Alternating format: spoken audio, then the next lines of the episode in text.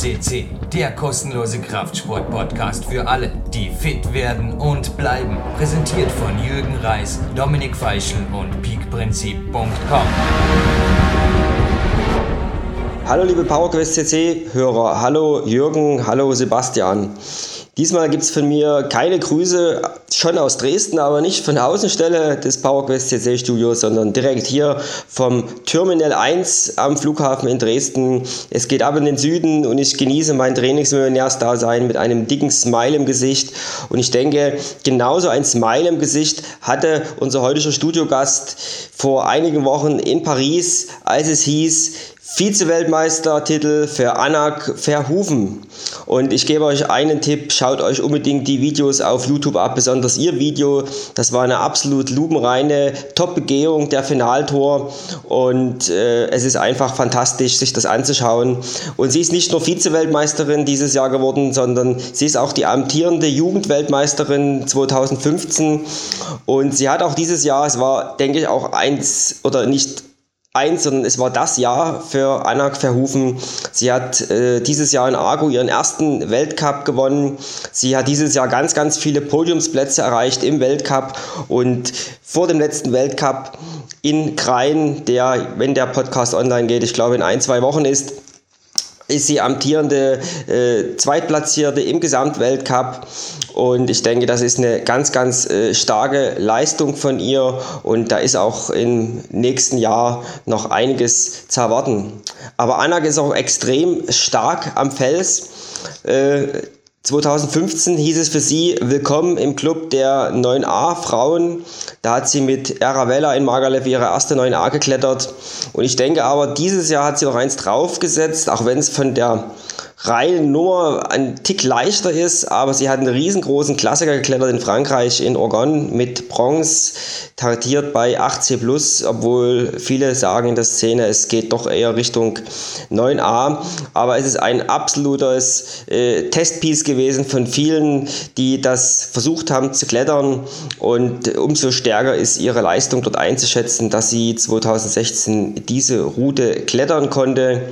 Wer noch mehr wissen will über ihre Feld Festbegehung auf ihrer Homepage www.anakverhuven.be, also Bertha Emil, diesmal nicht de, sondern be für Belgien, gibt es eine ganze Menge Informationen über sie und da gibt es auch die komplette Felsliste. Und äh, bevor Sebastian und Jürgen den Podcast live anmoderieren, gibt es von mir noch eine Gewinnfrage auf dem Weg. Wie gesagt, äh, ich hatte es gerade erwähnt, sie hat äh, dieses Jahr die Bronze geklettert. Ihr lest oder könnt es auch im Teaser nachlesen. Und daher gibt es meine Gewinnfrage. Es ist nicht irgendeine Route, es ist ein riesengroßer Klassiker und ich möchte von euch wissen, wann und von wem die Erstbegehung der Bronze stattgefunden hat. So, ich düse jetzt ab in den Süden und genieße die Sonne, ziehe ein paar harte Routen und ich wünsche euch viel, viel Spaß beim Podcast von Anak Verhufen mit Jürgen Reis und Sebastian. Und nach dieser Eröffnung, Jürgen Reis begrüßt auch live für PowerQuest.cc heute wieder einmal den weltweit größten Kletter-Podcast.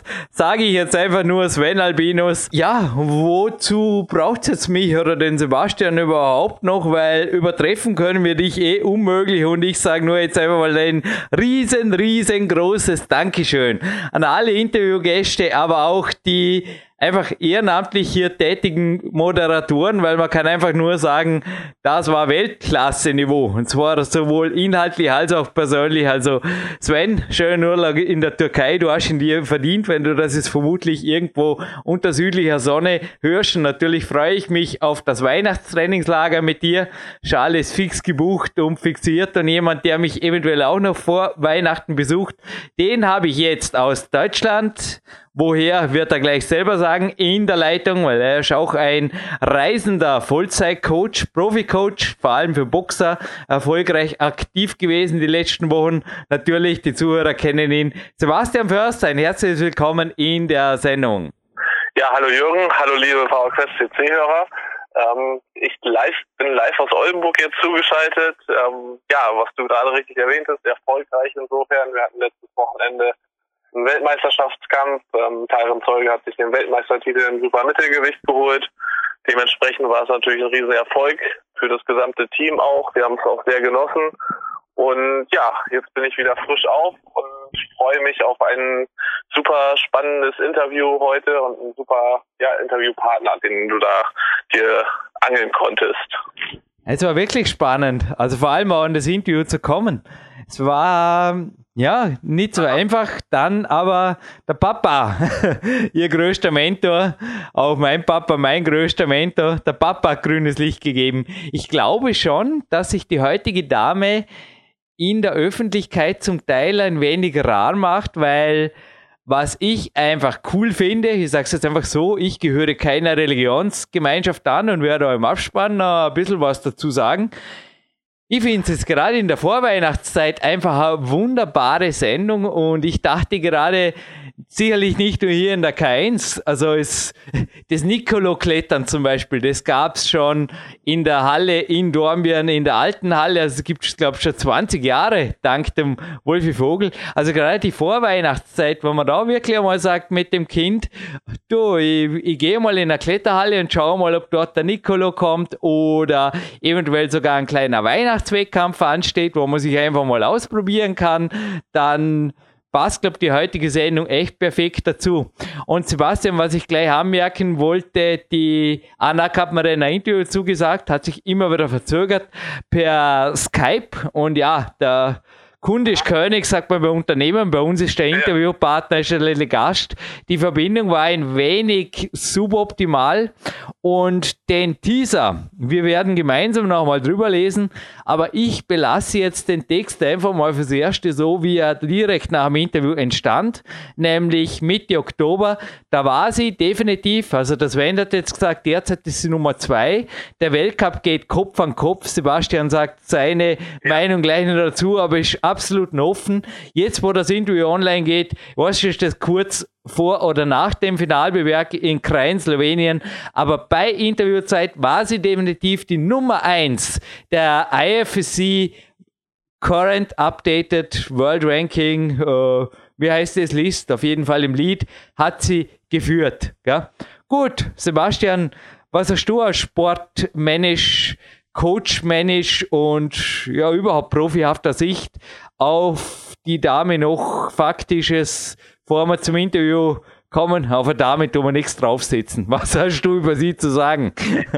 Also ich wollte gerade sagen, eigentlich hat Sven da so einen super Job gemacht, wie du schon richtig gesagt hattest. Ähm, viel zu ergänzen bleibt mir nicht. Ähm, ich hatte jetzt nur noch mal aktuelle Info. Wir haben ja heute, ähm, das ist ja, wir haben ja nicht mehr Mitte Oktober, sondern jetzt haben wir schon den ähm, 10. November und wo wir es aufzeichnen und da ist die aktuell im Moment Nummer zwei im Lead ähm, World Ranking. Ähm, nichtsdestotrotz natürlich ähm, ja, Top-Platzierung durchweg, ähm, aber da komme ich auch noch mal kurz im Abspann dann dazu. Also jetzt viel Spaß mit Anak Verhofen. Ja, ganz kurz habe ich noch was anzumerken. Jürgen Reis, wie immer, das letzte lästige Wort. Erstens haben wir den 12. November, aber du hast Urlaub, außer du bist Trainingszeitmillionär und alles ist gut. Nee, es ist nichts passiert auf der Liste. Ich habe jetzt nochmal aktuell geschaut. Und ich sage nur, Danke, liebe Öffentlich-Rechtliche, dass ihr mir immer wieder Einladungen schreibt zu diversen Assessment Days und da würden Flüge bezahlt werden und da könnte ich tagelang in irgendwelchen Studios verbringen mit lässigen Teamspielen und Workshops und hinterher sogar Mikrofonproben. Und eins, was ich dann sicherlich nicht machen dürfte, wäre eine Sendung, wie sie jetzt kommt. Bei PowerQuest C wird ein Podcast bleiben und da darf man einfach mit voller Überzeugung das sagen, wohinter man steht. Und mehr davon, nochmal, ich persönlich gehöre keiner Religionsgemeinschaft an, aber ja, mehr davon gibt's von mir auf jeden Fall, dürft ihr jetzt schon was gefasst machen im Abspann. Ich sage einfach, ich liebe Podcast und wir bleiben auch weiterhin uncut. Und ich sage Anak und Daddy of Anak, es war super bei euch in Belgien, ihr seid eine super Crew und ich freue mich jetzt auf dieses Interview, hab's auch selber x-mal gehört und die Anak ist für mich auch einfach ein Inbegriff, was es heißt, aber dazu mehr im Abspann Profisportlerin zu sein.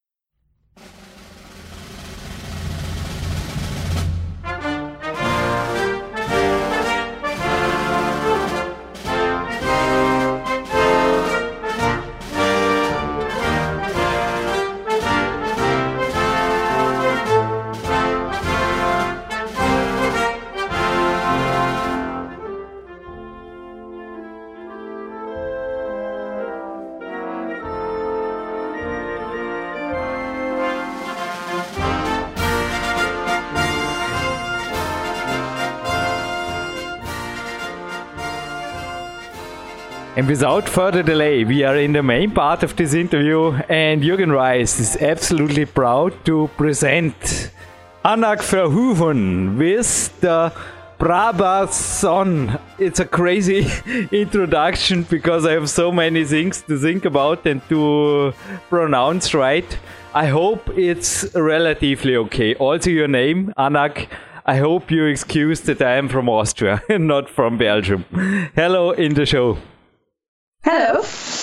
Anak, is this your very first podcast? Because, in contrast to others, you don't seem to be very well presented. I say it this way in the media. In my opinion, also not presented the way you deserve it.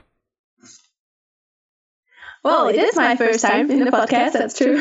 Yeah, really? um, and in the Belgian media, um, I get more and more questions for interviews um, but so. not I not that so. much. because in the internet.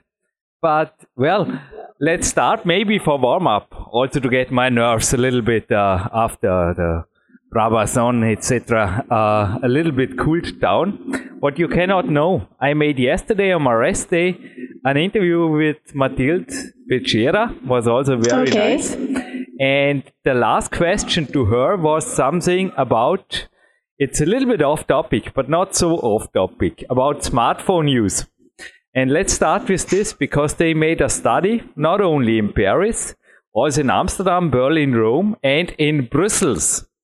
And they found out, or the, the result was 17% are using their smartphone when they are in traffic, and 8% of the pedestrians are even texting when crossing a street, believe it or not. Yeah, and this is leading, as you can guess, to accidents, really bad accidents.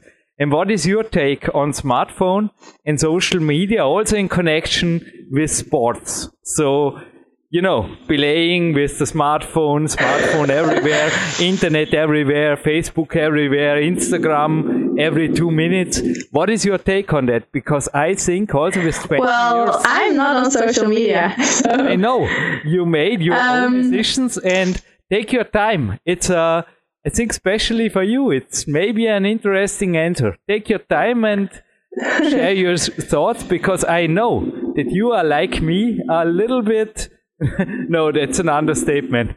You are far outside the mainstream. Yeah, so I know I'm an exception. Um, and there are different reasons for that, but uh, I know myself very well, and I know that I would spend a lot of hours um, behind the screen uh, if I were really? on all the social media. I think so, and all time is so precious, so uh, that's why I've been hesitating about it. Uh, people say that I could get more sponsors if um, I'm on social media, um, but I'm I've been hesitating really. Um, but I know that it would take so much time. So, of course, there are a lot of positive aspects too. Um, but yeah, I'm not and uh, right now, I think my website is enough, but we will see in the future um, if it will get really necessary or not. And the smartphones, um, I'm I'm not very positive about it uh, because nowadays you see people on the street walking together and they're both looking at their smartphone. Oh, it's such a, a sad thing, I think. Um, or when you're together in a restaurant and yeah, people are just being social on the internet, but not really together. I don't really like that. So, of course, there are positive things and negative things about it. You might have heard, or maybe on other podcasts, I myself I consider to myself to having a home phone, and this means that I only use the smartphone when I'm outside offline to make pictures, also like okay. you. But yeah, this is maybe once a week when I'm going for a beautiful hike, and the rest of the week my smartphone is in the office, and most of the time, like now, it's often turned off for days. And never, never with me in the training. I really say never. Do you have any strict rules, Anak, when it comes to the smartphone use? Do you have one? I have one. I'm using it right now. Um, but Oh, nice for us. Good that you yes, but um, I didn't have a phone um, for quite a long time until I got a new sponsor uh, who paid my uh, phone bills. But I didn't have a phone yet, so they offered me an iPhone, which was really nice. But until that time, I had never used one, so I immediately had a smartphone. Um, and so I'm using it, but not very often. Um, but I do use it while training. For example, while with power training, I have an app which counts for me, like with finger training. Um, that's nice. I use a device, it's called Gymboss, but the app, if you have it with you in the training, is it working offline? So do you turn it with flight mode or is it possible that somebody is, I don't say disturbing you, a friend is not disturbing, but you know, when there are calls or textings coming in, for me it's a no-go. What's your take on that? Hmm Well, I um, for me it's offline because otherwise Okay. I get annoying information on the app. Um, then I want to. I have, for example, five seconds left before um, I have to start an exercise, and then there is something popping up uh, which I don't want. So that's why I turn the internet off. All right. Did ever a sponsor forced you to be more on social media, or are they saying it's enough that you win the World Cups? I mean, that's what what could be better. I mean, for me as a sponsor, there would be no second thought about it. But you are an exception, as you said. So People say, and opinion one of sponsor too, that sponsors? it, when it comes to was there hmm? ever any forcing you to No. or your father to say hey make more social media go on instagram go on facebook etc No, this has never happened, but um, it could be that they they would like it that they prefer me being on social media, um, but they have never forced me. So, um, well, um, most of my sponsors are not very big sponsors, so um, they give me just enough material, for example, but um, because they don't offer me such big things, I don't have to do a lot either. So um, there has never been anyone really forcing me or saying, okay, we'll stop the contract uh, if you don't post pictures or anything like that. So no. just thought about it it's a, a great saturday a training day we make an upside down interview after quoting this PC magazine like last week on the end i will make the end one of the first topics i think those sponsors deserve some thank you and also please give this minute to everybody also including your father and everybody who deserves who is Team Anak Verhoeven? Including your sponsors for sure. Okay, so first of all, my parents. We do a lot together. Both my my dad and my mom are uh, supporting me a lot. Uh, my father is my trainer, and my mother always comes with me on the competitions. Uh, she's my coach, so she's with me in isolation. Um, and everywhere we go, to China, everywhere, uh, she's with me. So I'm very gra- uh, grateful that they want to do this for me. Otherwise, it was just impossible uh, to train that hard and to go to all those competitions. Um, and then my sponsors, um, of course, there is the federation, which pays a part of um, the travel expenses, and also my local gym, climbing gym, the club. Um, and then there's Petzl and La Sportiva, and Pure Top, which is not a very known company, but they pay my phone bills and there's also Solid Rock Climbers for Christ, which is um, an American uh, group of Christians who share the same faith as me and who support me uh, since this season, in fact. So that's that's amazing too. Yeah, I think this is amazing, an amazing introduction into. If you want to, you can make it. It's your show. It's your interview.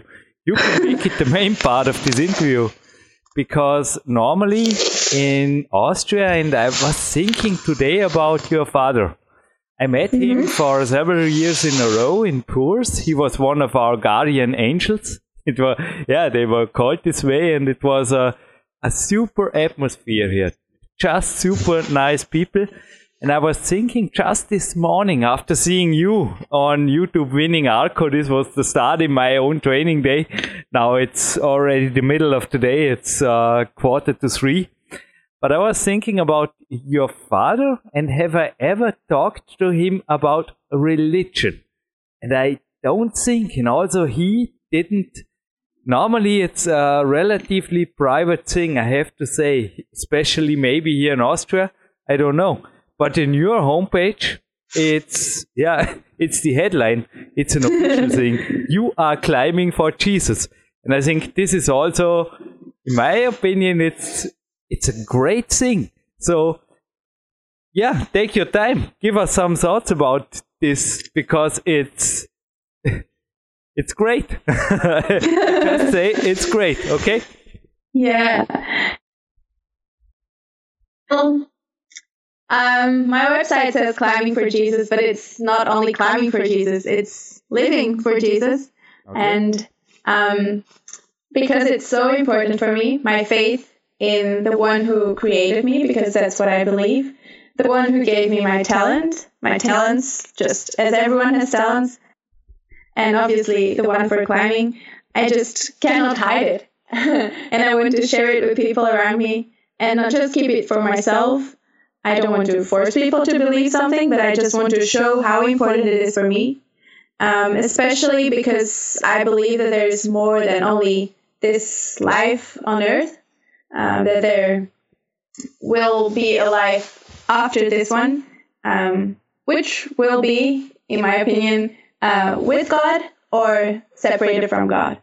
And choice is ours. So I think it's a very important thing to think about while living on this earth. And, and um, what I, I want to tell people, I want to tell people that there's more than only this, than only what they can see, than only their body, which you can train, um, but that there is an unseen world. so that's what I want to do. Um, and because climbing is so important in this stage of my life, um, I I want to to show it, and um, it's not because of climbing. Um, I, it would be exactly the same if I were doing something else, if I were playing an instrument or so. It, my faith is just the most important thing, and um, that's why for me it cannot be separated from my sport. I really don't know if I had spoken to your father about my own religious background. Maybe he asked me. I really thought about it this morning. I don't know. I, I should ask some, him. yeah, I have done some studies after the. Yeah, I wanted to make it short. My goal was to be a better person, to be better in meditating. Mm-hmm. And this was also why I was making some education over years in religious things. But yeah, it was the the main goal was to be a better person, also to to meditate better, maybe to climb better. But I have also a strong belief. Somebody may call it law of attraction. So like-minded thoughts they attract like-minded thoughts. And just yesterday it was interesting. I was having my dinner and always I take the time then to learn for those podcasts for you, okay? Mm-hmm, yeah. and there was the shuffle play on. So thousands of songs. and all of a sudden, I was listening closely because there was your song. your song. Is it your song? I don't know. Give us the answer. But they played it several times. You know what I'm talking about? Hallelujah in a Yes. piano version. And I was thinking, hey, this is cool. And I want to ask Anak, if something like this happens to you, what do you do? Do you say, don't know, thank you, uh, God above, or or do you just say, oh, another uh, another coincidence, or how do you handle little things like this? Because for me, yesterday evening, I was smiling like a child, thinking, "This is great. This is just great." I just ask tomorrow, Anak, what to think about this. Um, I don't believe in coincidence, so Yeah, Um, I, I, I also don't. So, what do you think uh, about about something like this, or when it happens to your uh, life? I think it happens. Little or big wonders must be in your life every day. yeah, sure. Um, and some things are clear for me that um, they did not happen just by chance, and um, that it's the God I believe in who really uh, led something. So yes, I do believe in that. Um, and it can be, for example, that I'm I've been reading a certain part in the Bible, and then someone talks about it about the same part, and then somewhere else I see it again, and and it's like, hmm, okay, that's cool. Maybe God wants to teach me something. Uh, yeah. it's interesting that other people are making the same experiences, and Belgium, I think it is a beautiful country for having uh, a belief like this because it's obvious that I also have to ask is it sometimes stressful? The way you train, you write there also on your homepage, we come there in detail, but you train also five, six hours in a row like I do. Was there ever a situation? Did you ever broke your skin, or was there ever, you know, when you uh, stumble your toe or so, something bad happens? Let's say it bad happens. What is your You mean- reaction? What do you think? Is it really easy for you to say in the first second when you break? Okay, uh, easy question. Did you ever broke your skin up in training? Oh yes. Oh yes. And what do you Uh. say in the first five seconds? Thank you. This is so wonderful. I have problems with this. I say honest. what is your reaction? very hard to be thankful all the time. Not so not so good happening during the day. Um. Well, of course, I'm I'm sad too sometimes, and Okay. I don't I don't always see why something happens, why something bad happens. Um, and I believe we're living in uh, a fallen world, a broken world. Um, and I believe it's because of, of sin which entered the world. So um, it's not a perfect world at all. So bad things are happening, like the wars which we see now, or um, other things that we just cannot explain. And I'm sure that um, about a lot of things that also people do to each other, um, God is crying too about it. So uh, I just cannot explain certain things.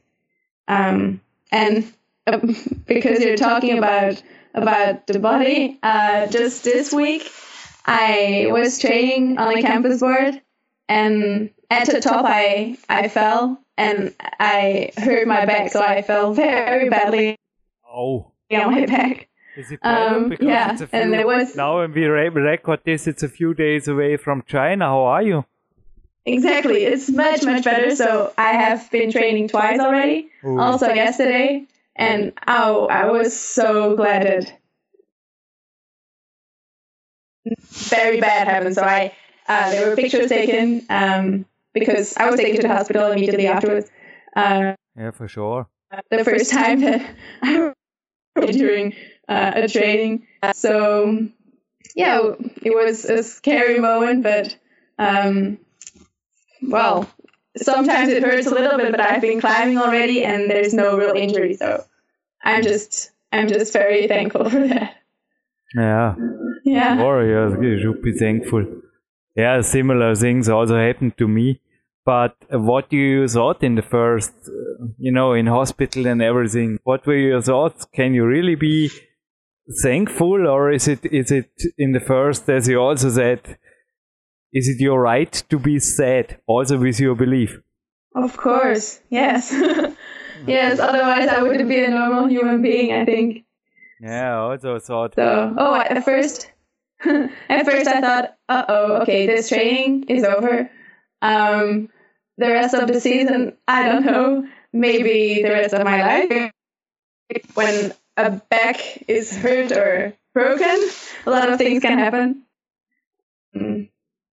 But mm, okay, I was able to move my legs and uh, only my back, which was hurting. I didn't feel anything else in my body. So slowly, I realized that it was okay, and then um, I was able to turn myself over in the hospital, which was good also. And finally, uh, the same evening, I walked out with my dad. So that was very good. Oh, wow. Yeah. Lucky Anak, or lucky child Yeah. is in, in Germany, because child is the, is the translation for Anak, huh? Am I right here? Yes. Exactly. Mm. Yes. Yeah, it's it's easy. I recommend your homepage to all the people because it's the only thing that can be found about you, beside the YouTube videos on the internet. anakverhoeven.be Verhoeven, sorry. Dot exactly. Yeah. Were you ever you were climbing since you are four, injured before? Um, no, no. I've only had little things, but I've never been injured. Um, I've never been out uh, for a few weeks. No, Super. Do No. you make a I only hurt my knee. Okay. What was it with your knee? Oh, I just heard it last year, the, the first World Cup, but um, I was able to continue training and do the whole season, so I just had to be careful. Mhm. But it was no real injury. Yeah, give us a little bit an overview about your climbing life. You started really early on. I think you are the youngest beginner we had here in the history of PowerQuest because with four years starting to climbing and you were inventing the sports of sports swinging or something like this uh, I read on your homepage. Give us an overview of your career because you also then were a multiple champion in the European Youth Cup, etc. So give us an overview about your climbing career and how early it started to be, may I say, more serious, more into competition. Well, I started climbing, as you said, when I was four years old. that was my first lead route um, uh, on on rock. So uh, just an easy children's route, but um, but very nice. I loved it when I was so small, and then um, I continued climbing, but just for fun, just playing. And when I was 11 years old, I started training every week. Then it got uh, and I started doing the national competitions in Belgium. And then at 14 years old, which is the first year of Youth B, um, I started doing international competitions with my first um, European Youth Cup in Imst in Austria, and then I continued um, till I was 16 years old, or the year I would become 16. Uh, World Cup, and then uh, this year is my first year without any youth competitions because I'm too old now, and uh, I only do the adult competitions. And well, it was from the start. Uh, it was really, really good. In fact, so I was second on my first uh, youth international youth competition in IMST, which was a surprise for me. Not really for my dad, I think, because uh, I think his goal really was to um, for me to be on the podium. Well, of course, we didn't know who was going to be there. I was hoping to be in the finals. Um, but my father, who's, who's my trainer, I think he knew that I could probably do even more. So that was a big surprise for me. And then uh, I continued training and doing the, the competitions and gaining more and more experience. Is Avis 11 you were training once a week seriously? So yes. how is your training now structured also? Because in your homepage you write here about endurance days and power days and yeah, not much about rest days. So give us maybe an overview of a hard winter week because I have to say it was it was not boring, but it was crazy watching you yesterday doing one of your hardest sports climbing routes on rocks. you are you are an endurance machine, I call it this way. and I just thought about oh wow, how much work must it be to train such a level of endurance? How oh, many yes. hours of intervals and how many suffering and how many yeah give us an overview. How because this endurance there is extremely I know it. This is this is not gifted. This is trained. This is hard work. And I, I know it from myself and Okay. give us an overview about your week and how to achieve especially these yeah you ha- also have a, a super boulder level but i think what's yeah what's the reason that you are the leading number one in the world ranking now we record this is your it, yeah your outstanding endurance power endurance in long routes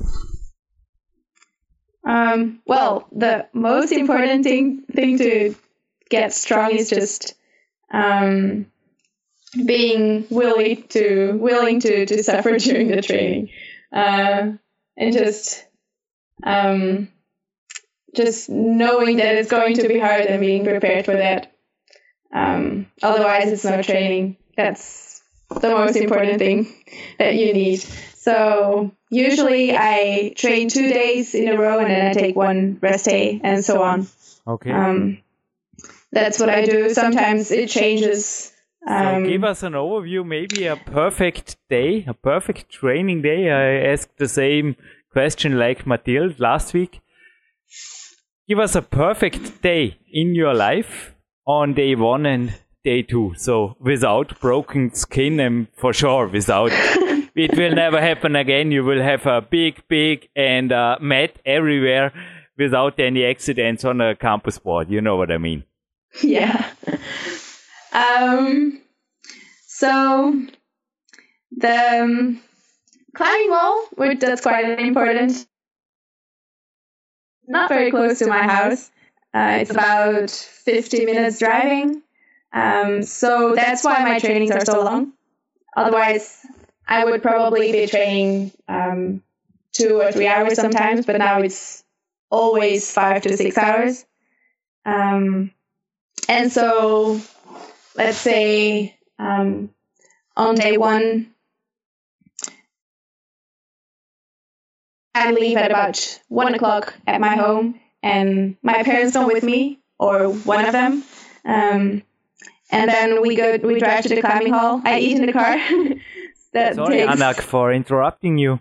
But are you uh, you a student? Are you working, or are you a full professional climber?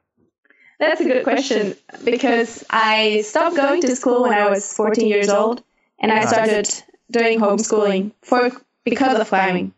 Okay. Um, so to be able to go to the climbing gym whenever I want, uh, because it's so difficult to combine it with school, especially because the climbing gym was um, quite far away.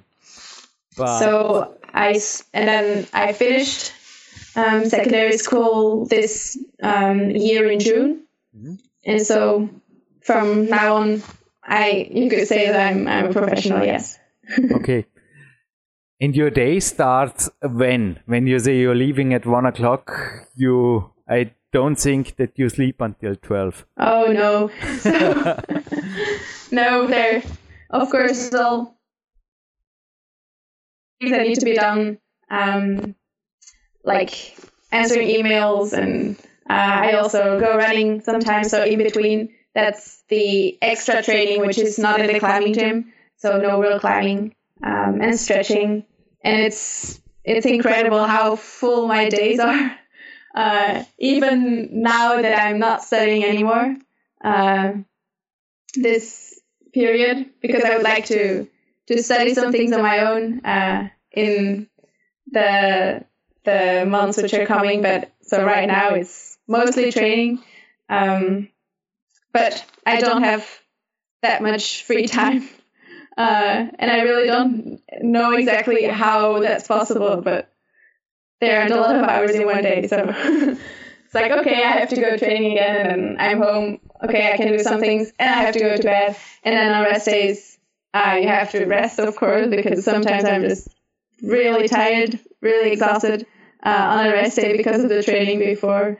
Um, so finally, there isn't that much time to do other things, and um, yeah, sometimes I really have to say to myself, okay, now I have to relax and rest, otherwise I get uh, too nervous and too too stressed because of everything that's going on. Um, I know exactly what you mean, Anak. I'm also a professional since I am 19, and your father also knows it, and it's it's crazy how the days go by. And also, I today it's it's my pleasure to make this interview, but my day is completely full. I had a training here at the K1 at the Kletterhalle, and then yeah, a little uh, a sauna break. I was relaxing and. I had to hurry up to not to be late for this interview. Afterwards, Yes. walk, then a second training, and but and a lot of sleep. But from me to you, how long do you sleep, and do you make also like me maybe a nap during the day if, if time allows, especially on the rest days? Hmm Yes, I I do like um, to sleep somewhere during the day, like 20 minutes, half an hour, something like that if I'm really tired. And especially if I have to go some, somewhere in the evening, then then I like it. But I try to sleep about 10 hours um, each night. Yeah. That's Yeah, what I try. It's also my goal. But Yeah. sometimes, yeah. this is why I use the meditation.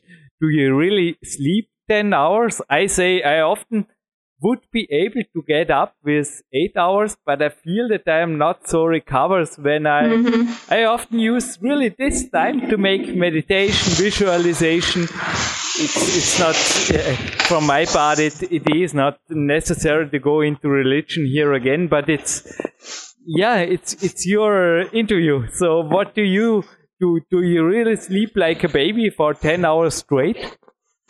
Um, I, I really try to because I know how important sleep is, but Yes.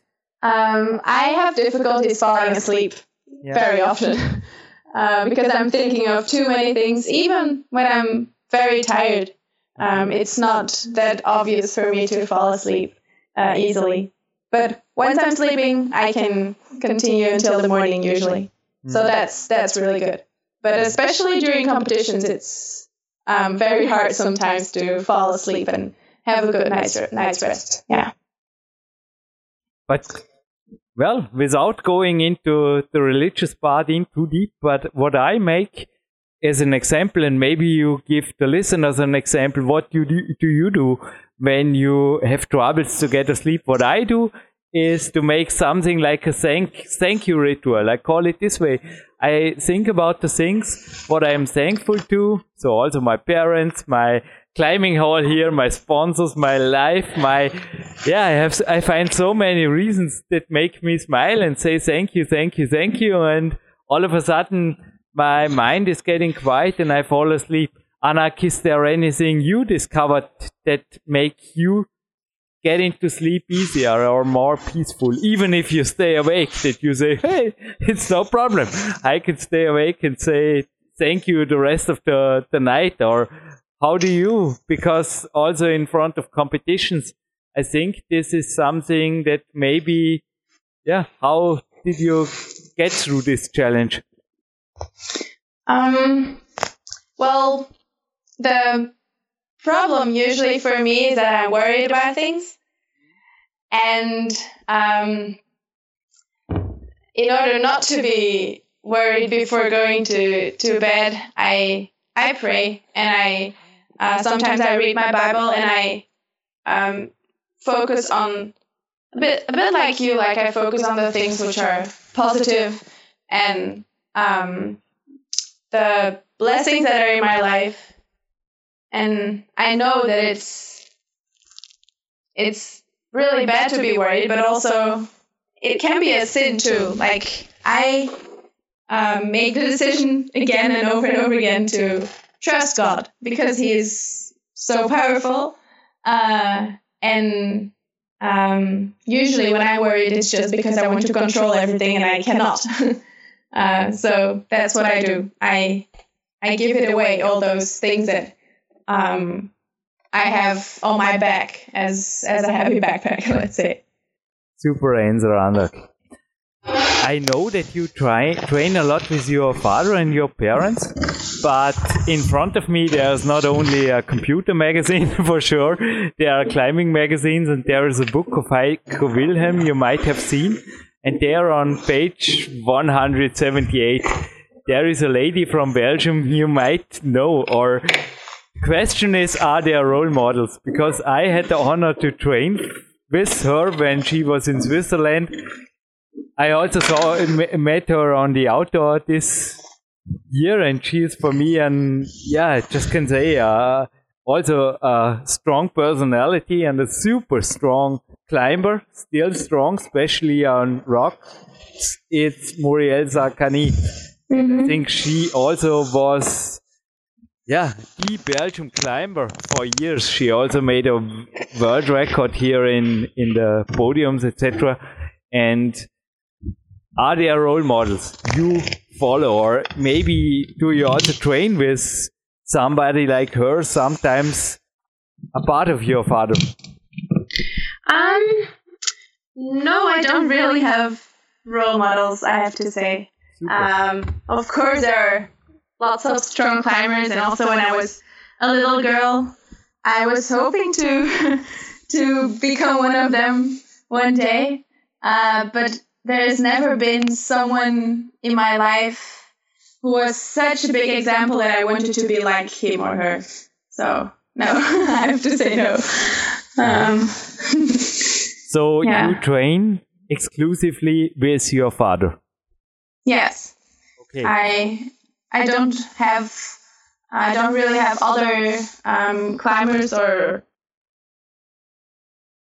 World Cup climbers um, whom I can train with. So, of course, there are a lot of other people in the gym too, um, but the trainings are really um, my father and I, or or sometimes me and my mother. Yeah. Okay. And now I think the listeners are on the tip of their toes. yes, we will go with Anak to the climbing gym now, where we where we broke up the conversation in skipping from topic to topic 10 minutes ago. Sorry, dear listeners, but I will now join Anak when she is visiting with us on a perfect training day at 1 o'clock climbing gym in Puurs. So Anak, please make us through your day. How is a typical training on day one? And then, if you want, after 10 hours of sleep without sleeping problems, everything perfect, lead us directly into the second day. So, give us an overview of your two training days. Remember, I was talking about the winter, far away from competitions and the, you know, the hard and long ones. Hmm. So, when I entered the climbing gym, I immediately started warming up. Um, and I do this first by about 20 or 30 minutes uh, therabanding, so uh, with elastic things and uh, warming up my fingers too. So not on a climbing wall, but just um, the things that I always do also in competitions. Um, and I like this because then I have a kind of routine and I um, I don't um, depend too much on uh, the climbing gym anywhere that I'm going or the warming up area. It's just the first thing that I do to uh, warm up my muscle and uh, the other parts of my body, um, which I don't want to get injured. Uh, that's the main reason I warm up very carefully, and then I go to uh, the boulder area where I do a competition um, warming up. So I think that's very important to um, practice this also before the season starts and before you will have to do it for real.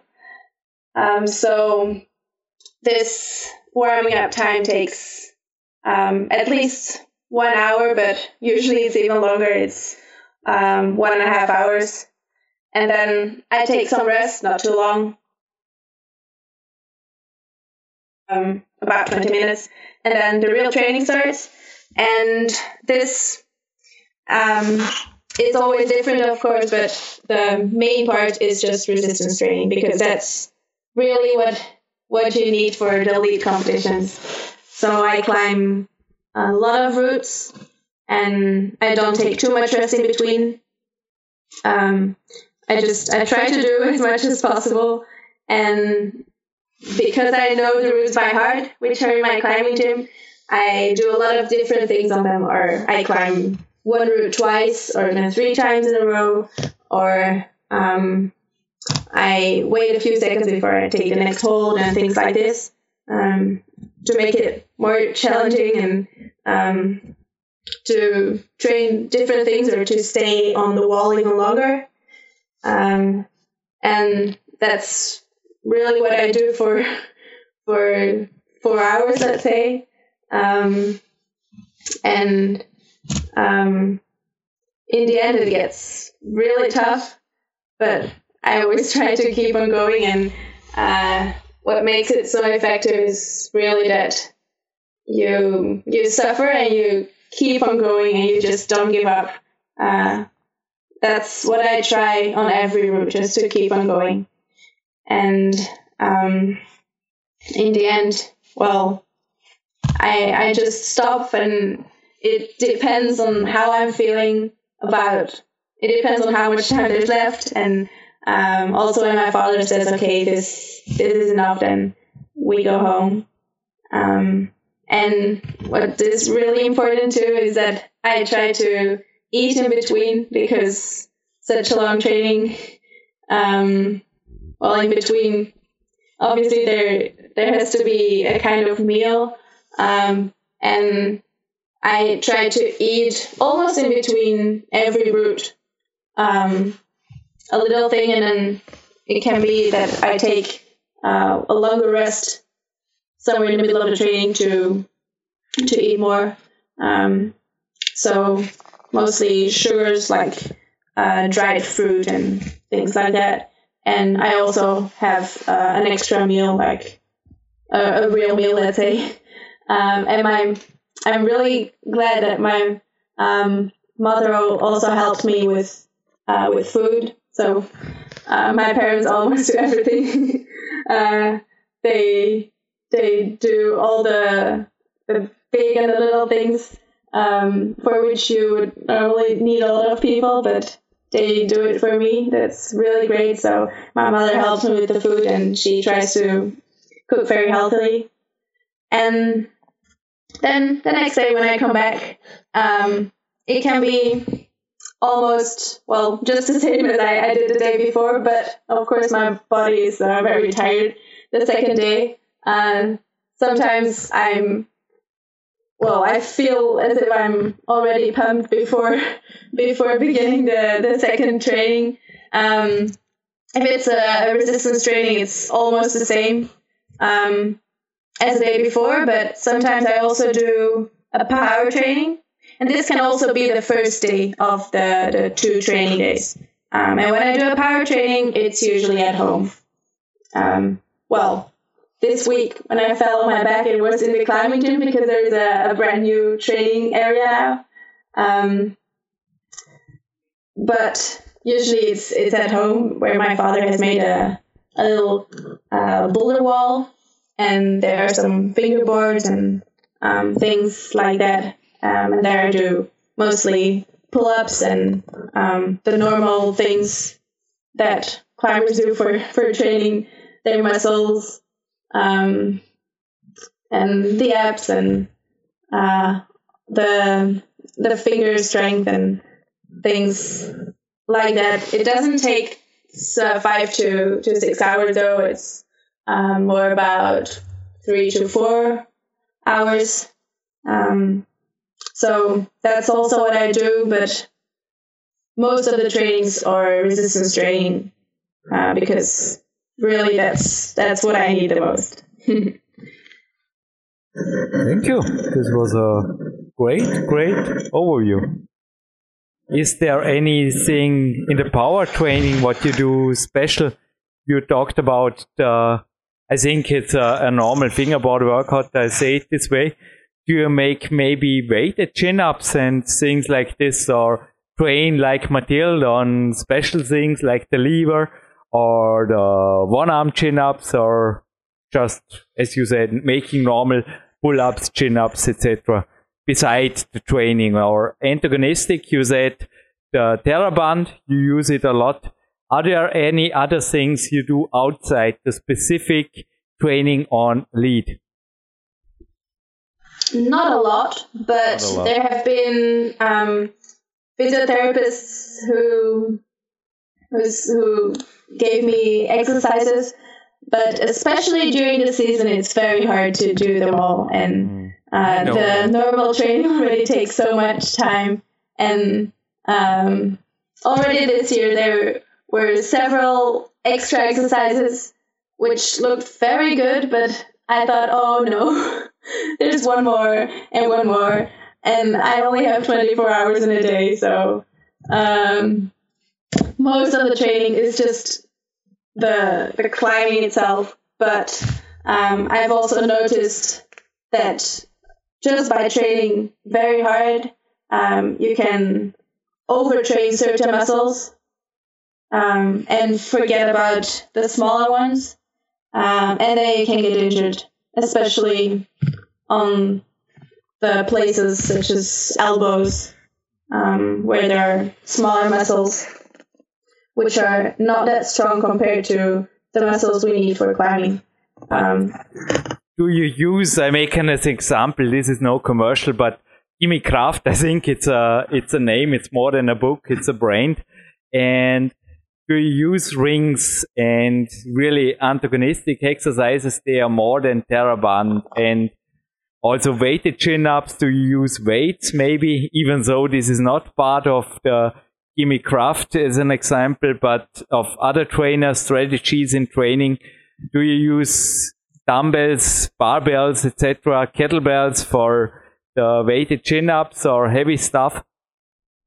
Um, no, not for the antagonist training. Well, not right now, but before the season, I have tried TheraBanding. Uh, not TheraBanding, red cord.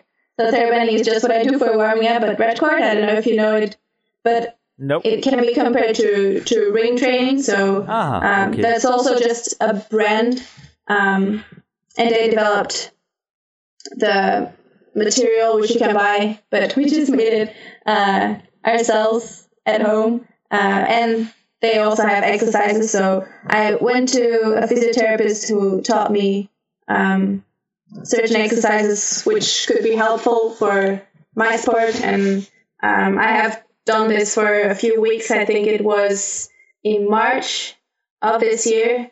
Um, but unfortunately, I, I had to stop just because of the lack of time. Uh, so I, I have tried this, and I'm I'm quite sure that I will start uh, training this way again after the season, so in winter time.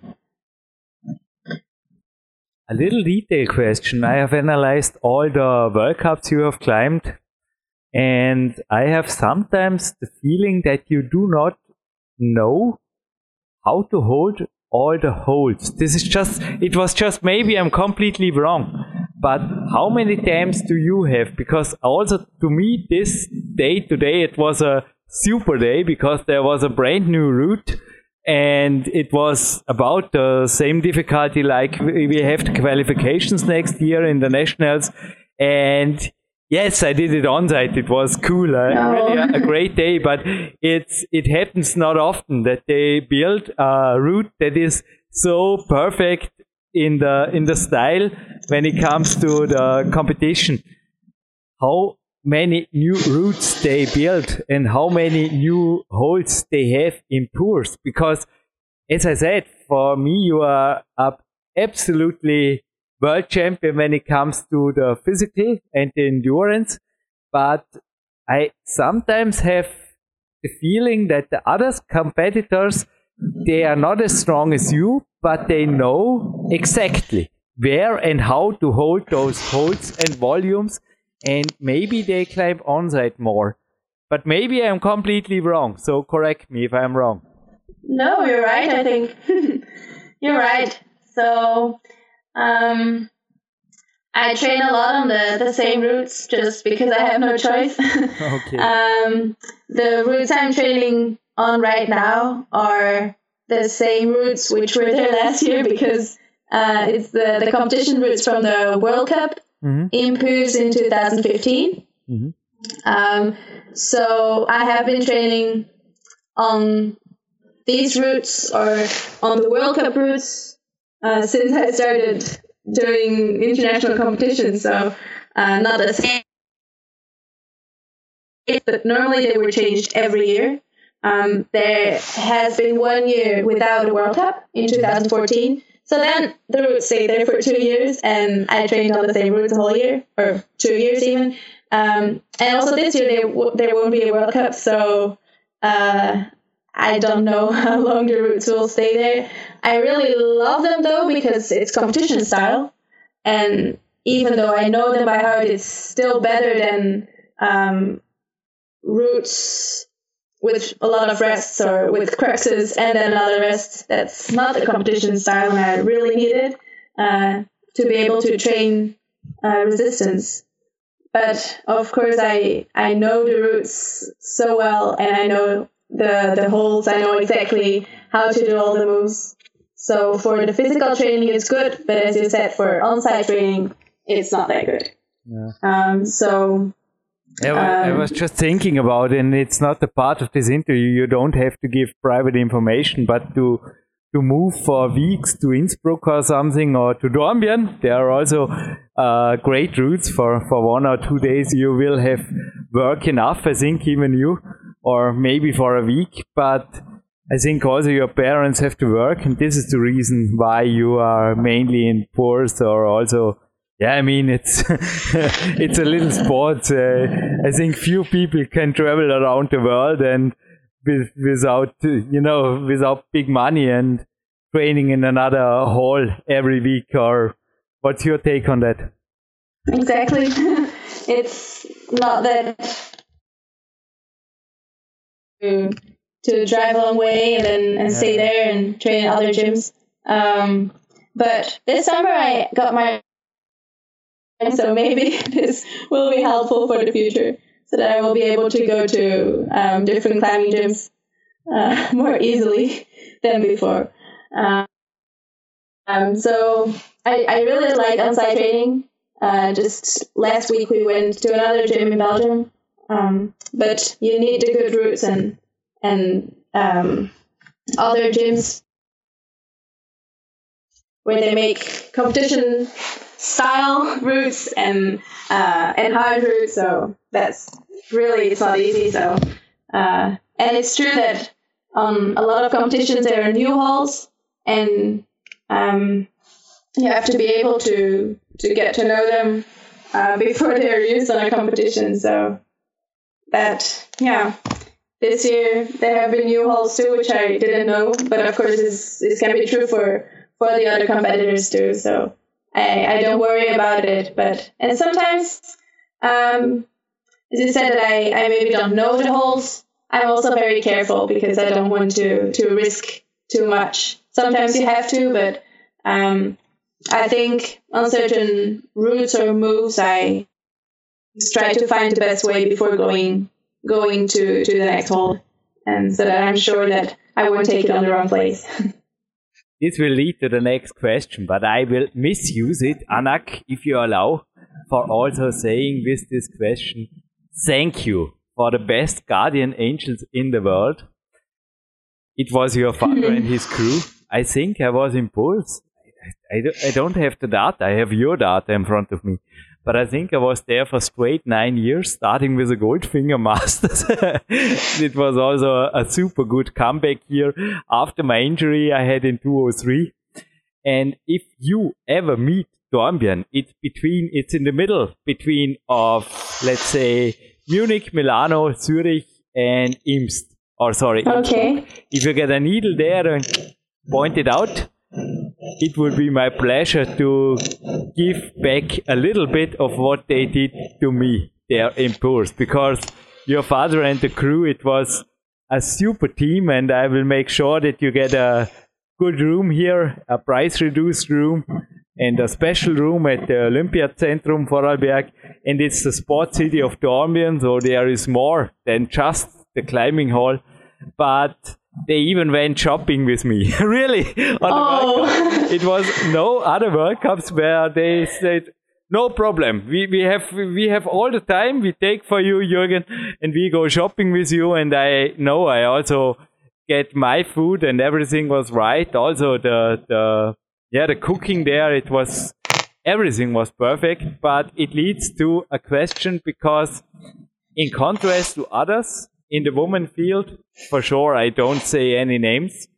You look yeah, me may I ask you, what's your size and what's your weight? Because I think you're really an example of being a number one without being I, I also observed you through the year years you always look the same healthy and normal all year yeah i mean through the years all year round is, is the connected question are there any ups and downs? But to take this easy this question what's your size and your weight? And what about your diet? Because you also spoke about it when it came to the training before i think it's really yeah it's a, it's a good natural belgian way. Hmm So um, I'm one meter sixty-three, and um, and fifty-two kilograms. Um, so what I do, I'm I make sure uh, to not to be hungry. So that's really important. I don't want to train um, when I'm hungry and when my body doesn't have enough food. So that's I number one priority. Let's say uh, I really want to give it enough energy um, to be able to train hard and to get the best out of the trainings um, and to be able to perform during the trainings and the competitions. Um, and I just want don't want to play with my weight and um, because I try know to keep it stable all year long as much as possible yeah so um and what i do i i try to eat in a very healthy way. So i don't eat any sweets any any sugar. Um so uh, no no processed foods. And i just eat a lot of vegetables and fruit but also the the things things which contain a lot of energy like um rice and other things in- like that. So uh, the carbs and um, I I think it's a very important thing for an athlete. Um, and obviously there there is a problem in uh, in the climbing world too with the weight because we have to go up and we have to take uh, every kilogram with us. So, um, but it doesn't. It shouldn't become unhealthy and um, when you really want to go to the the minimum weight, and then in the end, it's it's not going to be to be healthy anymore. And um, I just I never want to do that. you show that it's possible because you are the number one yes. Sure, food is also important for forcing recovery. Are there other things you do? I made an example by saying I use sometimes the break even just for 30 minutes like before because on the way home there is a, a gym. It's the Magic Fit and I'm yeah, I'm there in the sauna almost every day if I have the time, even just 30 minutes. I love this infrared sauna. Are there other things that you are doing to force the recovery? Maybe massage, or you also named your physio? And are there other things, Anak? Mm-hmm. Well, I don't really have a physio, I have to say. It was just in the winter time that I went there for these these red cord exercises. But Okay. um, I would love to have someone who could help me more. But um, right now, well, it's also quite uh, a long drive for us to to this this person. So um, up to now, I don't have anyone who really follows me or who would give me a massage after training. So I don't have that. Um, but what we've been trying for um, quite a while now is an ice bath after after the training, uh, just for my arms. But we're not sure if it really helps. So I know um, other athletes uh, use it too. For example, tennis players or uh, soccer players Japanese Um, too. Yeah, I've seen that. No, yeah.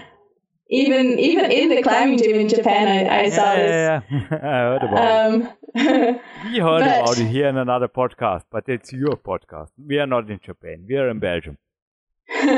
so we've been trying this, but I don't really know if it helps. But yeah, it doesn't hurt, so why not try it? Um, it's not always um, very pleasant, especially when it's cold outside, and uh, we have to um, fill the water and then put ice in there, and then I have to put my arms in the water. It's it's quite cold, but um, I I want to do my best in every part, so also also this one.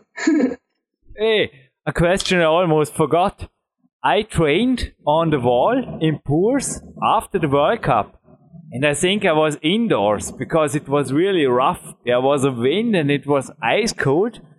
And correct me, but isn't the World Cups in Puurs sometimes in August and it is already windy and relatively shadowy cold? And you were talking about the World Cup routes before. Do you train outside all winter? Yes, not all winter, but as long as it's possible, I train outside, and it's and it's very cold sometimes, especially for the You need a fingers. warmer than uh, rather than an ice bath. It, it's crazy. How do you survive? Is this really sorry uh, for? Is this really possible? How do you keep your fingers warm in such long endurance routes? Um, well, um, I I just do my best to start with warm fingers, and then sometimes I uh, put them in my neck to to get them warm again while climbing. But then when there is uh, a strong wind, they just get cold again very quickly. So I'm no, unfortunately, I'm not able to climb outside the whole winter, and then I have to climb indoors.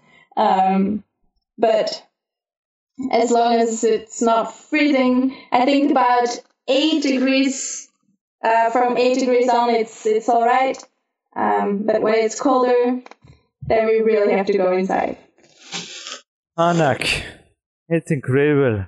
I think we made the longest main part with a climber in PowerQuest CC's history. Okay. Still, there are a lot of things to talk about, like your rock climbing, like your your your periodization, like your details about every almost everything. I it's crazy. We need a second podcast after maybe the World Cup is over.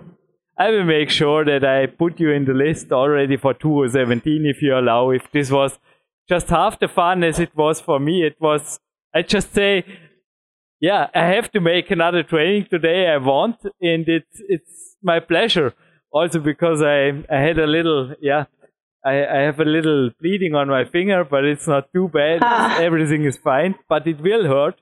And it's, now it's everything is, is easy for me because I did this interview. You made my day.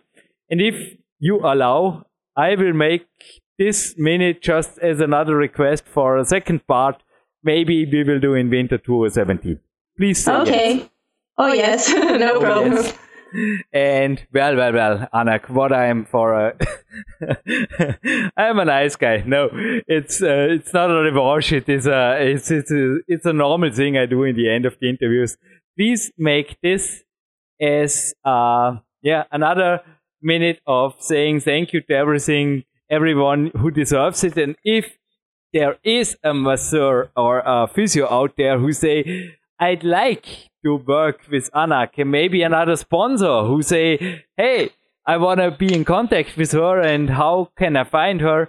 Please give us an overview about your plans and also, yeah, make yourself a, a very, a very happy end to this great, great XXL podcast. Hmm.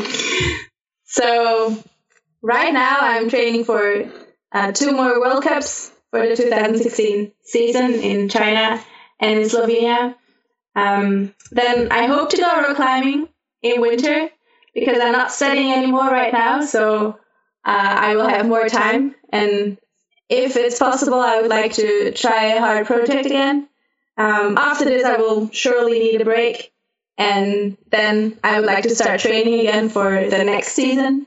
And uh, we will see what what comes next. But um, the way it looks now, I would love to continue doing uh, the international competitions with the adults and all the people I've got to know so far uh, in the circuit.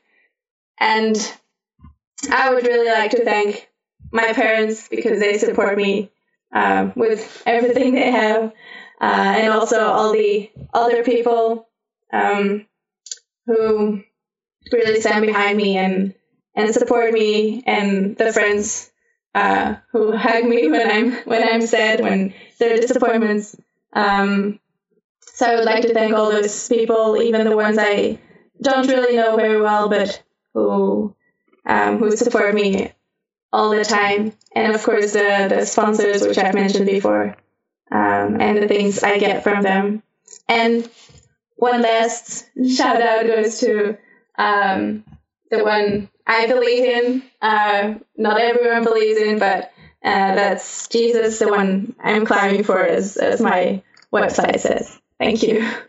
Super. And everybody who wants to support Anna can find her on the one and only homepage, anakverhoeven.be. With this, I cannot make it better.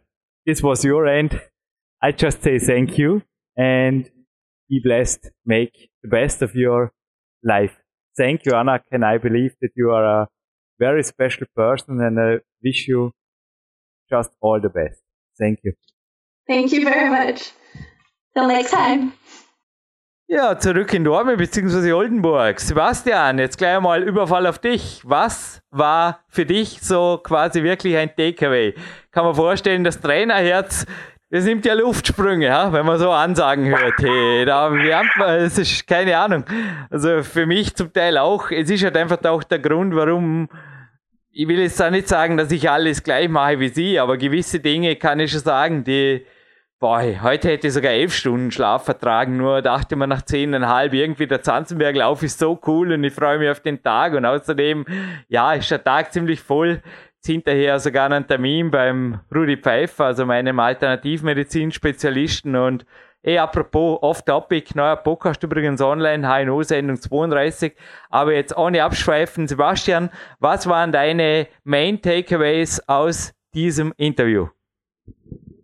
Ja, ich gebe dir völlig recht, dass sie natürlich auch ein, ich denke mal, dankbarer Athlet oder Athletin für jeden Trainer ist, weil sie einfach unglaublich professionell ist. Ja, ne? ähm, auch allein das umfangreiche Aufwärmen, was sie betreibt. Ähm, Kein Smartphone, das glaube ich, das glaube ich absolut. Also das kann man gut vorstellen. Ja. Dass Eh, ausgerechnet Burs wurde übrigens einmal, ich sage jetzt keinen Namen, wurde ein Athlet disqualifiziert, weil er in der Isolation, ist schon ein paar Jahre her, verbotenerweise ein Smartphone mithält. Es wurde für der IFSC schon früh verboten. Grund ist nicht die Ablenkung, Grund ist die Möglichkeit zu cheaten, weil es ist ja Callzone-Situation und wenn du eine Live-Übertragung am Handy, das haben sie gleich mal gecheckt, dass das damals schon möglich war und ausgerechnet Burs ist das passiert. Mir glaube ich das absolut, dass sie wirklich nur von mir so eine App hat für irgendein Peacemaker-Zeugs und gut gegangen. Und Ja, aber sorry, dich unterbrochen zu haben. Weiter im Text, Sebastian.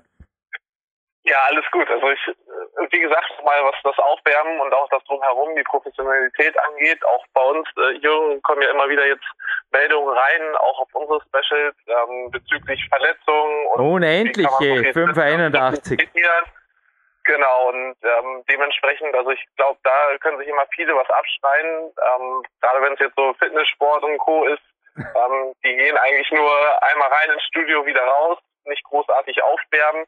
Ähm, wenn ich auch den Vergleich zum Boxen habe, ähm, ist natürlich auch eine sehr komplexe Sportart, wo man den ganzen Körper im Training braucht. Und äh, die Jungs machen sich immer sehr gut warm, bereiten sich sehr gut vor.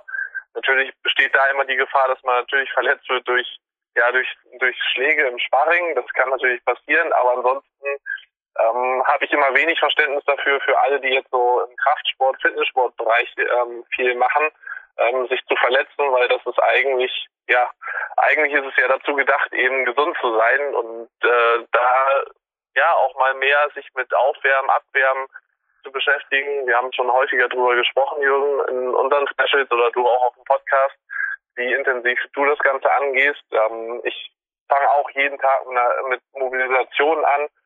Ähm, es muss ja nicht immer nur direkt das vor dem Training sein, aber ich glaube, man kann im Tag schon sehr viel einbauen, sodass man nicht wenn man dann viele, wie viele machen, abends trainieren gehen oder späten Nachmittag, dass sie dann komplett kalt irgendwie im Training auftauchen und vielleicht noch den ganzen Tag gesessen haben und sich dann über Schulterschmerzen oder Hüft- und Rückenschmerzen beklagen, ist für mich dann nicht verwunderlich. Ich habe letztens irgendein Fitnessheft gelesen, rein, raus und nach 45 Minuten geht das Leben weiter. So hat der Mann über das Training berichtet und das war Zwischenüberschrift der Redaktion. Also das ist irgendwie, scheint was zu sein, für das man sich in der heutigen Zeit rühmt.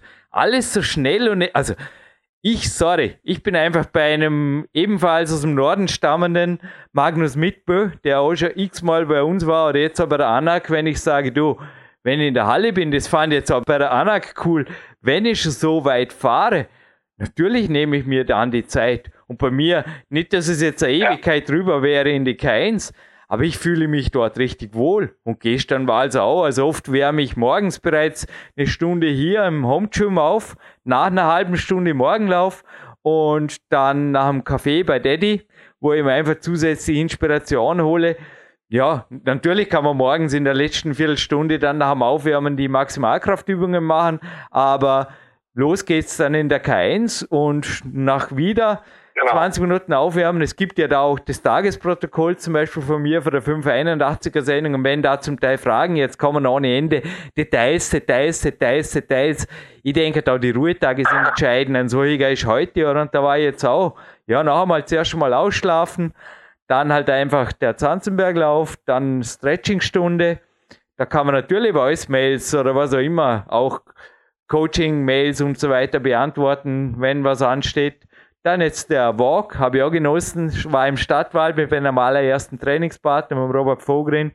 Jetzt ein, ja, der Vorabspann, dann der Termin bei Rudi Pfeiffer, Mittagspause, Kämpfersnack, autogenes Training, nachmittags ans Olympiazentrum, Joint Mobility, noch einmal am Waldwalk und dann in die Sauna.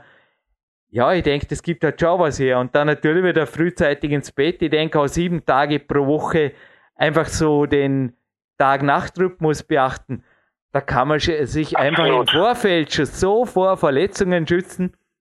Und ich habe sehr heute in der Voicemail, ich habe die Vorbesprechung quasi zum Teil im Monolog gemacht auf diesen Podcast hin. Aber vielleicht kannst du mir jetzt die Frage live von Depp beantworten, aber Jürgen Bremer zu seiner Person kannst du gleich ein wenig was sagen. A Joint Mobility zum Beispiel für den Nackenbereich und so weiter machen wird. Also ich denke in deinem Sport, also in deinem Primärsport, im Boxen, sind so Geschichten vielleicht sogar wirklich ja, lebensnotwendiger. Absolut. Also wenn die nicht ständig dabei sind, ähm, gerade halt auch was Nacken zum Beispiel angeht, da hatten wir jetzt ja auch ähm, häufiger das schon ähm, so das ein andere Coaching drüber in dem Bereich, ähm, aber auch sonst, also unterer Rücken, die die Hüften, ähm, gerade natürlich bei den Boxern die Schultern, also da muss ständig was gemacht werden, ähm, das Vor- und Abbereiten. Also Jürgen ist ja nicht nur selber Sportler, er ist ja mittlerweile auch Trainer und ähm, dadurch sind wir natürlich auch sehr viel am Kommunizieren, was das angeht. der pocht auch bei seinen Schützlingen, ähm, beziehungsweise wenn ich dabei bin, natürlich ich auch, immer wieder halt eben auf die zusätzlichen Übungen und immer da auf das und Abbereiten des Trainings. Also da, da ist ein ganz, ganz großer Faktor und ähm, ja, ich sage auch, jeder Athlet sollte eigentlich zusätzlich zu den Trainingseinheiten, die die machen, ähm, ja, abends eine Stretching-Einheit nochmal ergänzen. Das ist kein Problem und morgens nach dem Aufstehen, was wir vorhin auch schon besprochen haben, eben schon mal mit Mobilisation anfangen und nicht einfach ja direkt aus dem Bett ins Training rein oder solche Geschichten. Das sollte also jeder Profisportler und Jürgen sowieso nicht, aber jeder Profisportler sollte ähm, da schon eine andere Vorgehensweise haben. Gibt es noch ein letztes Wort zu der Anak Verhufen von dir? Ansonsten würde ich gerne dann bald mal, du bleibst schon noch kurz eine Minute in der Leitung privat mit dir sprechen, Sebastian. Super Coach, Coach of the Year, aber dazu mehr in einer anderen Sendung, Coach des Jahres, Trainer des Jahres. Und ja, also noch einmal den Podcast dann abmoderieren. Ja, also ich bleibe natürlich in der Leitung zu Anna nochmal ganz kurz. Ich finde es sehr faszinierend ähm, mit 20 Jahren, wie beständig sie da im Weltcup klettert und sie macht dementsprechend auch sehr viel richtig, ähm, was das Training angeht, was die Professionalität angeht. Und ich glaube eben, die Ergebnisse kommen auch nur, weil das drumherum sehr, sehr, sehr gut stimmt und alles aufeinander ähm, abge äh, abgestimmt ist. Dementsprechend, das können sich viele was von abschneiden. Gut. Mit diesen letzten Worten ziehe ich jetzt das letzte Mal oder wird mir jetzt mal die rote Karte von allen öffentlich-rechtlichen gezeigt. Anak und Daddy of Anak geht's weiterhin euren Weg. Es geht auch ohne irgendwelche blau-logo gefärbten Seiten und vor mir liegt, und dies ist jetzt kein Buchtipp, aber es war ganz interessant. Die Eva Pinkelneck, und da kann der Sebastian vielleicht noch kurz zustimmen, die hat auch einige Podcasts hier hinterlassen in Bezug auf Dankbarkeit und einfach ja, nicht unbedingt jetzt, äh, es waren keine Religionspodcasts, aber einfach ein wenig mehr sehen im Leben, einfach genau. nur ohne, ja, da jetzt zu sagen, es gibt eine Oberflächlichkeit oder irgendwas, niemandem zu nahe zu treten, aber einfach zu sagen, hey, vielleicht bin ich doch mehr als nur ein, ja, ein weiteres Tier oder irgendwas. Und ein Buch, das da zum Beispiel auch der Biologie, glaube ich, ein, war das Alte Testament, nochmal, ich bin in keiner Religionsgemeinschaft, aber ich habe da ein Buch geschnappt, das die Mama von der Eva, die bekanntlich meine Tante ist, das wissen auch Bauerküste Hörer mir am, ist, ja, der, der Tag tut es nicht zur Sache, aber im August 2004 geschenkt hat. Und zugegeben ist zwischendrin wieder einmal im Bücherschrank verschwunden und seit dem Interview von der Anak, da dachte man, du gehst bei mir in die Kämpferküche und ich frage dich ab und zu eine Frage und du gibst mir Antwort. Und das hat ein, zwei Mal, hat das richtig toll funktioniert. Habe auch der Mama von der Eva schon davon erzählt, sie hat sich natürlich auch darüber gefreut. Und das ist jetzt kein Buchtipp. Ich weiß nicht, ob es dieses Buch überhaupt noch gibt und die Organisation dahinter. Ich habe nicht recherchiert drüber. Nochmal totales No-Go als Sportredakteur, also überhaupt als Redakteur. Eine freichristliche Organisation für Sportler. Und anscheinend, ja, sie setzt sich in die Dienste von Sportlern und für Sportler. Und die hat hier eine spezielle Version, ist aber eine Sonderausgabe, vermutlich wird es es nicht geben. Aber ich glaube, das Buch ist allgemein bekannt, seit 2000 Jahren oder sowas. Mit vollem Einsatz heißt hier das Neue Testament mit Lebensberichten internationaler Spitzensportler. Ein sehr schönes Buch, vielleicht eine Rarität irgendwo zu finden als besonderes Weihnachtsgeschenk bei den üblichen irgendwo im Internet unverdächtigen, ja, vielleicht auf einer ganz normalen Seite, könnte man vorstellen. Und ja, was gibt's noch? Ein Gewinnpreis, glaube ich. Hätte ich fast jetzt. Also die Gewinnfrage kennt sie ja schon von Sven. Übrigens ein cooler, echt ein cooler Kletterer. Extrem starker Kletterer, bei mir jahrelang auch, vor allem sein Bruder, im Weltcup geklettert und Ihn selber habe ich auch mitbekommen. Mega Maximalkraft, mega Fingerkraft. Umso höher ist die Leistung einzustufen, die die Anak da wirklich abgezuckt hat. Auch die Bindhammers, das war echt der Testpiece. Die Bronx haben sie, soweit ich weiß, sie haben sie relativ schnell gemacht, aber alles andere als leicht getan. Es ist einfach ein, ja, ist eine knallharte Tour. Ich war selber mal, ich habe die C- links davon gemacht, aber in die Bronx habe ich nur reingeschaut. Das ist einfach eine wilde, eine wilde Aktion. Stark Anak, da die erste Damenbegehung zu haben. Und die Klettern gehört heute genauso zum Preis wie ein Doppelpack Banky Tape. Denn jeder, der hohe Trainingsumfänge im Klettern hat, habe sie wohl selber wiederum gemerkt mit einem Cut, aber zwei Tage mit Banky Tape klettern war alles wieder gut. Und äh, Doppelrolle Banky Tapes gibt's und ich habe in der aktuellen Klettern ein Bootcamp-Bericht entdeckt. Da waren drei starke Frauen. Ihr braucht jetzt nicht die Klettern kaufen, die gibt's ja zu gewinnen. Ich will wissen, wer die Barbara drin war. Die Barbara ich gebe jetzt nur den Tipp, war bei uns schon auf PowerQuest.cc und es war nicht die Leadkletter Barbara aus Österreich. Es war nicht die Barbara Bacher, es war die andere. Richtig, die Boulder Babsi. Wer war sie? Auf welchem Podcast findet man sie? Das ist die Zusatzgewinnfrage und das gibt dann den Doppelpreis. Also die Gewinnfrage von Sven, die habt ihr im Vorspann gehört, aber zwei Preise, zwei Fragen. Es darf perfekt sein. Und was wir jetzt als Abspanner hören, nach einer Verabschiedung vom Sebastian Förster, ich klinge mir jetzt schon aus, ist ein wenig inspirierende Vorweihnachtsmusik von Marc Protze. Ein wenig Gitarspirit darf sein. Und ich wünsche jetzt einfach ganz einfach religionsfrei, möge echter Weihnachtsfrieden mit euch sein. Warum nicht? Darf man. Wir sind und bleiben ein Podcast, auf dem jeder einfach sagen darf, was ihm wichtig ist. Danke Anak, danke Sebastian.